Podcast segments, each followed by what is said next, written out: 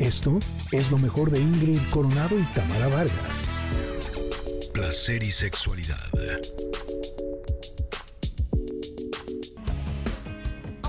Ah, cómo me gustan los martes. Y los lunes y los miércoles y todos los días en este programa. Pero los martes, bueno, viene otra consentida, no solo de nosotras, de ustedes también. Lo sabemos de buena fuente. Así es que voy a darle la bienvenida y aprovecho para desearle un muy feliz año porque estoy segura que ella se encarga de siempre tener muy buenos años, muy buenos días cada año. ¿O no, Irene Moreno? Bienvenida, nuestra sexóloga está con nosotros. ¿Cómo estás? Ay, pues como siempre, de verdad muy honrada, muy feliz de poder conversar sobre estos temas entre amigas, contigo Tam, contigo Ingrid y con todo el público que es tan generoso también con sus comentarios respecto a lo que hacemos, porque tengo la fortuna efectivamente de haber estudiado sexualidad humana y finalmente yo tengo que ser congruente, entonces yo tengo que aplicar también los principios básicos y uno es la autoaceptación, el autoconocimiento y saber que la sexualidad es un regalo maravilloso que nos dio la vida y que lo tenemos que vivir plenamente, pero sobre todo saben que con conciencia, ser conscientes de quiénes somos, qué queremos, qué no queremos. Y justo el tema de hoy tiene que ver con qué tanto yo me conozco y qué tanto yo sé cómo disfruto de mi sexualidad, cuáles son mis límites y qué sí y qué no. Y eso es parte del crecer como ser humano, de madurar y también de mejorar tu comunicación en pareja. Ya lo creo que sí, de mi sexualidad es el tema del día de hoy, de mi sexualidad contra o versus sexo sin compromiso. Y entonces me hace obviamente preguntarte qué es la demisexualidad. Claro, la demisexualidad, se habla de demisexualidad, es un, digamos, nuevo concepto para referirnos a aquellas personas que necesitan un vínculo afectivo previo para que despierte su deseo sexual. Mm. Es decir, son personas, curiosamente no, pero la mayoría son mujeres, aunque también hay hombres que se expresan de esta misma forma sexual, que no se pueden excitar de entrada no es que ellos digan, wow, se me antoja muchísimo tener sexo con esta persona, sino es a través del vínculo, a través del conocimiento, de la conexión que puedan sentir afectiva, emocional y hasta espiritualmente con alguien que pueden abrirse sexualmente. De otra manera, no existe esta posibilidad y si llegan a tener este tipo de relaciones sexuales sin el vínculo, después viene esto que se llama una gran cruda moral o una sensación de un gran vacío. Órale, así acabo de enterarme que se llama demisexualidad. Ahora, finalmente. ¿Te Eh, sí, totalmente. y justo lo que me hace pensar es que no hay cosas que estén bien o que estén mal finalmente todos somos diferentes, todos tenemos gustos distintos, todos eh, deseamos cosas en la vida, no solamente con respecto a nuestra sexualidad, sino en todas, en todas las áreas. Aquí lo que podría estar mal es no ser claros con la persona con la que estamos compartiendo nuestra vida o compartiendo nuestra sexualidad sobre cuáles son nuestras prioridades y qué es lo que nosotros queremos, ¿cierto? Así es, absolutamente, pero también eh, yo hablaba del autoconocimiento, lo importante que es entender quién soy y desde dónde lo soy. Eventualmente yo puedo pensar que yo soy una persona demisexual porque me dijeron que por ser mujer yo tengo que primero vincularme efectivamente, que tengo que hacer el amor con el gran amor de mi vida y que eh, finalmente no, no existe la posibilidad para una mujer decente, y lo pongo súper entre comillas, sino que sus relaciones sexuales vengan acompañadas del amor. Y esto está muy metido en nuestra cultura, esto es lo que vamos aprendiendo. Y a veces yo reproduzco estos comportamientos no por una convicción real, sino porque simplemente es lo que se espera de mí y porque es la manera en que fui educada y porque considero esto como un valor, pero no porque realmente venga de mi propia naturaleza. Entonces sí sabemos que la parte social y cultural de la sexualidad es muy importante. Creo aquí que hay un punto en la vida en la que tenemos que empezar realmente a explorar dentro de nosotros quiénes somos, como a lo mejor al revés, tú creciste en una a lo mejor en un mundo donde la sexualidad se tiene que vivir de una manera muy abierta y que incluso suena hasta cursi o ridículo que alguien diga, yo lo haría por amor. Y entonces a lo mejor tú te lanzas a una aventura de una sexualidad sin vínculo en donde dices, a lo mejor lo que pasa es que no me gusta el sexo, lo que pasa es que a lo mejor tú no, has, eh, no te has dado permiso de ser verdaderamente quien eres, dada la presión social que hay a tu alrededor o la información o la regulación de la familia, que también es tan importante en la sexualidad femenina básicamente, pero también con los hombres que se les dice todo lo contrario. Tú ve experimenta, ten muchos encuentros sexuales. Entre más mujeres tengas, es mejor, eres más hombre, tu masculinidad se, se eh, incrementa. Y quizá haya hombres que son mucho más emocionales, más contactados con su energía femenina, que dicen, como que el sexo no más porque sí, no es algo que me haga sentir feliz. E incluso cuando yo lo intento, ni siquiera puedo porque tal vez tengo hasta una disfunción eréctil, que tal vez no lo es, es simplemente un cuerpo que está hablando de lo que le está diciendo el corazón. Híjole, qué, qué, interesante todo esto, porque tiene evidentemente mucho que ver lo cultural, como ya decías, eh, lo impuesto, las creencias. Y hace un momento que, que, te presentabas y decías, bueno, yo estudié sexualidad humana, y, y en ese momento me cae el 20 y pienso, es que para, para Irene y para profesionistas como tú, no ha de ser tan fácil en una sociedad donde se nos ha hecho tanto tabú alrededor del sexo, porque inclusive hasta tu propia profesión seguramente ha, sido juzgada, ¿no? Este, ¿cómo te vas a dedicar a eso? ¿O cómo es posible que hables de eso? ¿O cómo es posible, deja tú que hables de eso en un consultorio, al aire y que todos te escuchen y que digas esas palabras y que menciones las partes del cuerpo? Ya no se diga el, el, el, el resto, ¿no? Este, la demisexualidad que tenemos implantada y, y este, impuesta, digamos, por, de manera cultural. ¿Es complejo para ti? Pues mira, ya no lo es ahora porque tengo ya muchos años en este camino, en este trayecto, y de por sí que a mí me ha dado por ir en contra de la corriente toda mi vida. Mm. Siempre he hecho cosas que nadie espera que yo haga. Dentro de mi familia, pues eh, eh, fui una especie de oveja negra, pero también con una gran apertura de parte de mi familia. Mi familia, curiosamente, de parte de mi papá, es veracruzana, y entonces eh, eh, también se hablaban muchos temas de forma muy abierta. No es que se hicieran, pero sí se hablaba. Y entonces hablar de las partes del cuerpo o incluso un poco este tema del doble sentido, de la sexualidad, yo empecé a notar que había alrededor de la sexualidad algo de intriga, algo de emoción desde que yo era muy pequeña. Pero yo no sentí eh, digamos, vergüenza de poder hablar de esto porque en mi familia se me permitió y eso creo que fue muy importante, claro. el contexto. Pero claro que después socialmente, incluso con, eh, no sé, hombres que suponen que, que, una sexóloga pues es una persona que también tiene experiencias sexuales sin ningún tipo de, digamos, de razonamiento o sin ningún tipo de límite. Bueno, pues yo he tenido que poner también muy claramente cuáles son eh, e, estos límites y también, bueno, pues dar a conocer que esta profesión es como cualquier otra y que un sexólogo también puede tener problemas sexuales y que una sexóloga también puede decidir llegar virgen al matrimonio o le puede dar vuelo a la hilacha si ella lo decide. O sea, no tiene nada que ver nuestra profesión y el conocimiento que tenemos respecto a lo que somos sexualmente hablando y también lo que son nuestros principios, nuestros propios valores. Pero bueno, ha sido muy divertido también poder eh, abrir la mente de mucha gente que al principio dice, no, yo no quiero hablar siquiera de esto, y después ver cómo el que se pueda hacer de una manera tan natural, que creo que esto tendríamos que hacerlo todos en casa, que lo podemos hacer sin ningún tipo de morbo, sin ningún tipo de vergüenza, sino todo lo contrario, asumiéndolo como una parte inherente a nuestra naturaleza, pues ayuda a muchísimas personas a irle perdiendo el miedo a esto que finalmente está en nosotros desde el día de nuestro nacimiento hasta el día en que nos muramos. Es más, nadie existiría en este planeta, o sea, nuestro, eh, nuestro primer instante como células, pues tuvo que ver con un encuentro sexual de nuestros padres, ¿no? Entonces, es algo que necesitamos irle quitando todas estas, todos estos tabúes para poderlo abrir y ver cómo es como parte de cualquier otra eh, de, cualquier otra cosa de la naturaleza, ¿no? Así como ver una flor que se abre y que se expande, así es nuestro cuerpo, así es nuestra naturaleza.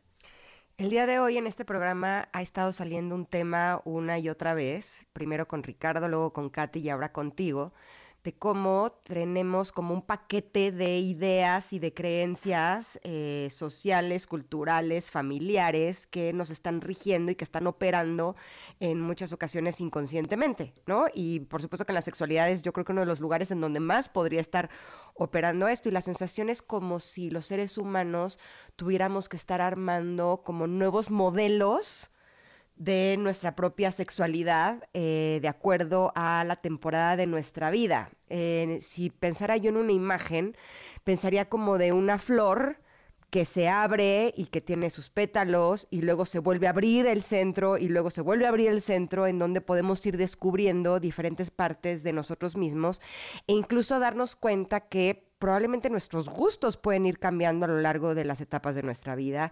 Eh, a lo mejor en algunas ocasiones estamos más abiertos a explorar otras áreas que a lo mejor cuando éramos más jóvenes no, no queríamos. Y eso podría ser como parte también de nuestra propia eh, experiencia erótica en esta vida, ¿no, Irene? Fíjate que llegas a un punto súper importante, Ingrid. Efectivamente, la sexualidad es cambiante. Va variando a lo largo de nuestra vida y tiene que ver con muchísimos factores, por supuesto los biológicos, los emocionales, los mentales, el aprendizaje, mis necesidades, eh, incluso esto pues de manera personal, individual, pero quienes tienen una vida en pareja, también el momento por el que están pasando, si han decidido procrear hijos y entonces en qué momento de esta vida del maternaje o el paternaje están, eh, eh, pasando, situaciones externas que tienen que ver incluso con enfermedades o momentos en donde tus prioridades pueden estar enfocadas en otros aspectos. Es bastante común que, que, que personas que vivieron una sexualidad muy, muy abierta y a lo mejor muy variada y muy rica, llena de fantasías, en una etapa, después venga, digamos, eh, una, uno, un lugar opuesto en el que han decidido resguardar esa parte y a lo mejor darle prioridad a otros aspectos de su vida. Y luego puede venir una parte de equilibrio. Entonces sí, decir que finalmente como seres humanos cambiantes, tenemos que ir también dándonos cuenta de cuáles son estas necesidades erótico-afectivas que vamos teniendo según el momento en el que estamos. Pero sí eh, pensar en ello, porque a veces no pensamos en sexo porque nos dijeron que eso era malo y que el sexo dependía de que alguien viniera a darte este placer o a proporcionarte estas ganas. Eh, y, por ejemplo, en personas demisexuales, que es el tema de hoy, es probable que eh, se vinculen afectivamente y si la otra persona no tiene este, esta misma manera de sentir y de expresar su sexualidad, no sienta que hay reciprocidad, que no entienda que el otro no es que no sienta atracción, o que no quiera tener eventualmente ya eh, una relación sexual, sino que se está dando tiempo para conocerlo, se está dando tiempo para saber quién es la otra persona y también dándose tiempo para darse a conocer frente al otro.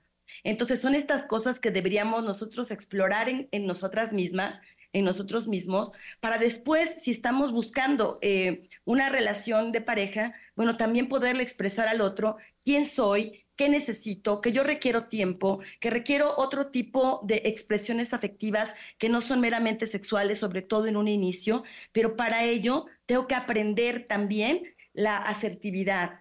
Tengo que aprender a expresar mis emociones sin, sin pena ni vergüenza, respetarme a mí misma también para no sucumbir ante la presión del otro, ante la expectativa de los otros en cualquiera de los dos sentidos, siendo demisexual o siendo una persona que en este momento a lo mejor quiero sexo, mucho sexo, pero no quiero tener un compromiso. También eso es súper válido. Irene Moreno, sexóloga, está con nosotros hablándonos de, de mi sexualidad versus sexo sin compromiso. Y antes del corte te decía, hagamos esa diferencia, profundicemos un poco sobre, no es lo mismo sexo sin compromiso que sin responsabilidad, ¿no? Claro que sí, y hablas de algo súper importante. Efectivamente, cuando hablamos de sexo sin compromiso, me estoy refiriendo a un compromiso en el vínculo afectivo. Es decir, no quiero que la persona con la que yo tenga sexo esta noche crea que por eso ya somos novios o crea que por eso ya nos vamos a casar pasado mañana o que esto significa que tengo que ir a conocer a sus papás, ¿no? Que eso sucede en muchas ocasiones y también, bueno, cada vez va sucediendo más en ambos géneros. Y eso, estos son este tipo de cosas que sí tenemos que hablar. Pero esto no significa que yo durante la relación sexual, una, en primer lugar, mi compromiso es decir, yo no quiero un compromiso, así como mi compromiso es decir, yo requiero compromiso emocional, yo requiero un vínculo afectivo. Eh, esto creo que es muy importante que nosotros lo comuniquemos a la otra persona. Pero básicamente lo que tú me estás preguntando es algo, es una premisa básica en la sexualidad y es el nivel de compromiso que yo tengo primero eh, conmigo misma y con el otro respecto a su salud y a su integridad.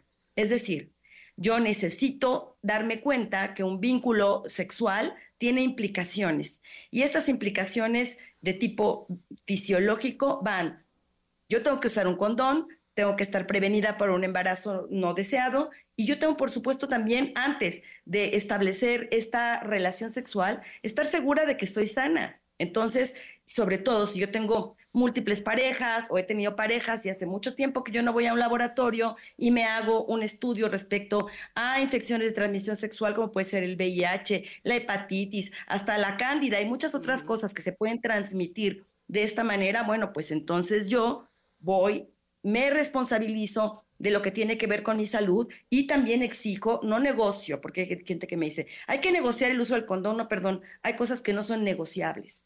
No es de, bueno, sí, ahorita sí, luego nada más la puntita, o sea, eso no funciona.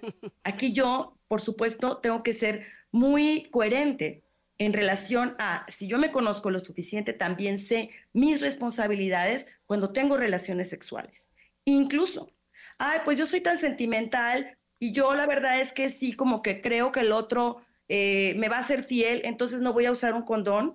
E, eso tampoco, eso sería tan absurdo. Entonces, en cualquier tipo, tipo de vínculos emocionales que tú quieras forjar o no, no importa eh, eso, sino importa en el momento de la interacción sexual, cómo tú te proteges y cómo exiges también que el otro se proteja. Y cómo si nos damos una prueba de amor y compromiso en un laboratorio. Esto es lo más importante. Mi compromiso es, yo no te voy a infectar, yo voy a ser honesta contigo. Yo te digo desde este momento que yo no quiero una relación, yo solamente quiero eh, tener relaciones sexuales, pero no significa que voy a ser irresponsable respecto a mi sexualidad y a mi erotismo. Entonces aquí sí, esto que tú hablas es fundamental, que el no tener un, un tipo de compromiso no, no significa que yo sea irresponsable en mi sexualidad.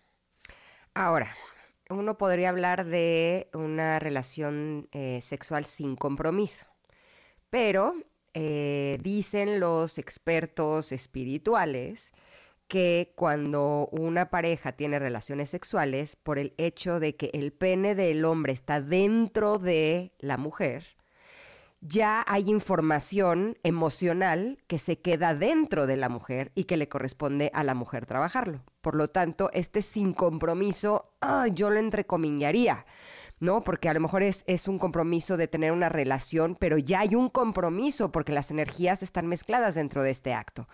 Ahora, eh, me estaban diciendo el otro día en mis clases de Cábala que algo como un beso, que uno podría pensar que es inofensivo, ¿no? Evidentemente a nivel eh, salud no lo es, pero a nivel energético, o sea, según dicen los cabalistas, que ahí ya también se comparte información emocional por parte de las dos personas que están dentro de esta actividad del beso, y que entonces a los dos se podría decir algo así como que se contaminan los dos de las emociones de los dos por ese simple hecho.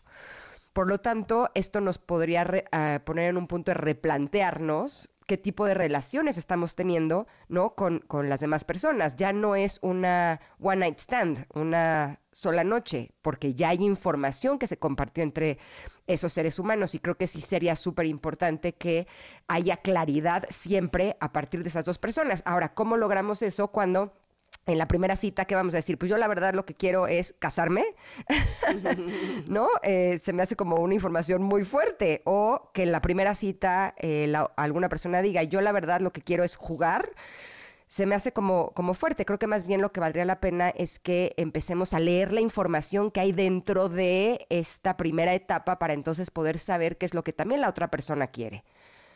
¿no? Sí, aquí hablas de varios aspectos. Sí, tenemos poco tiempo, pero, pero aprovechémoslo. mira, esta parte que tú hablas, que tiene que ver con estas filosofías orientales respecto a la sexualidad y a la energía sexual, Efectivamente, bueno, no todo el mundo tiene esta información y quizá hay algunos escépticos que digan, eso no aplica para mí.